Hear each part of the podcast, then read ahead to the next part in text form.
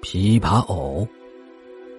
今天这个事情啊，是我亲身经历的，没有一点演绎的成分。同时啊，还有曹旭、刘玉峰和我一起经历的。那是在一九九八年左右，我在平舆县针织厂里面住，周末的时间啊，一般都是跑着玩。这个周末呀，我曹旭、刘玉峰，我们三个呀。一起跑到西边的烈士陵园去玩了。西塔寺三面环水，我们就沿着小清河在草堆里玩。到西塔寺东边的尖角的地方，曹旭捉到了一只硬币大小、全身呈灰色的小青蛙，看起来更像蟾蜍，但是身上没有疙瘩。曹旭握在手里玩了一会儿之后啊，送给我了，我便拿着接着玩，一直握在手心里。和他们一块爬上柳树，折树枝编帽子，玩了很长时间。要回去的时候啊，我把那只小青蛙扔到水里了，把它给放了。回去之后，第二天我便生病了，病得厉害，一直呕吐。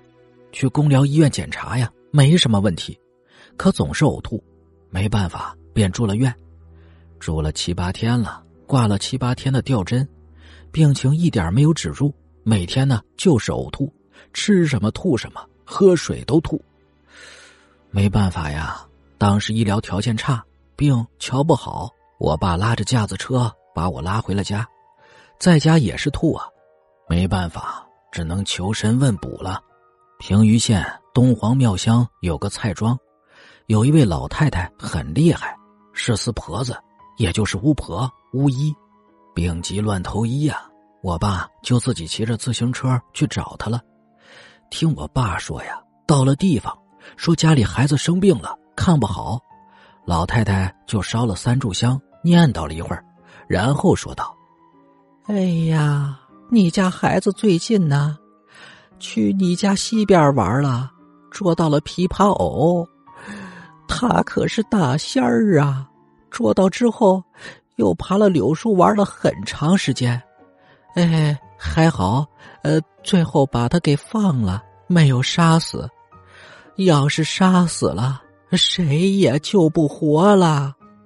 然后啊，烧了点黄纸，用黄纸包了三包纸灰，吩咐让一次喝一包，一天三次的喝，还说让去韭菜地里找蚯蚓拉的屎，把土放锅里，放些红糖煮沸后，和神药啊一起喝了。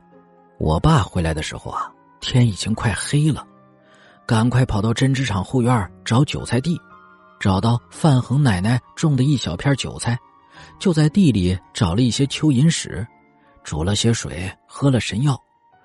神奇的是啊，第二天我就不呕吐了，剩下的两包当天喝完，病就完全好了。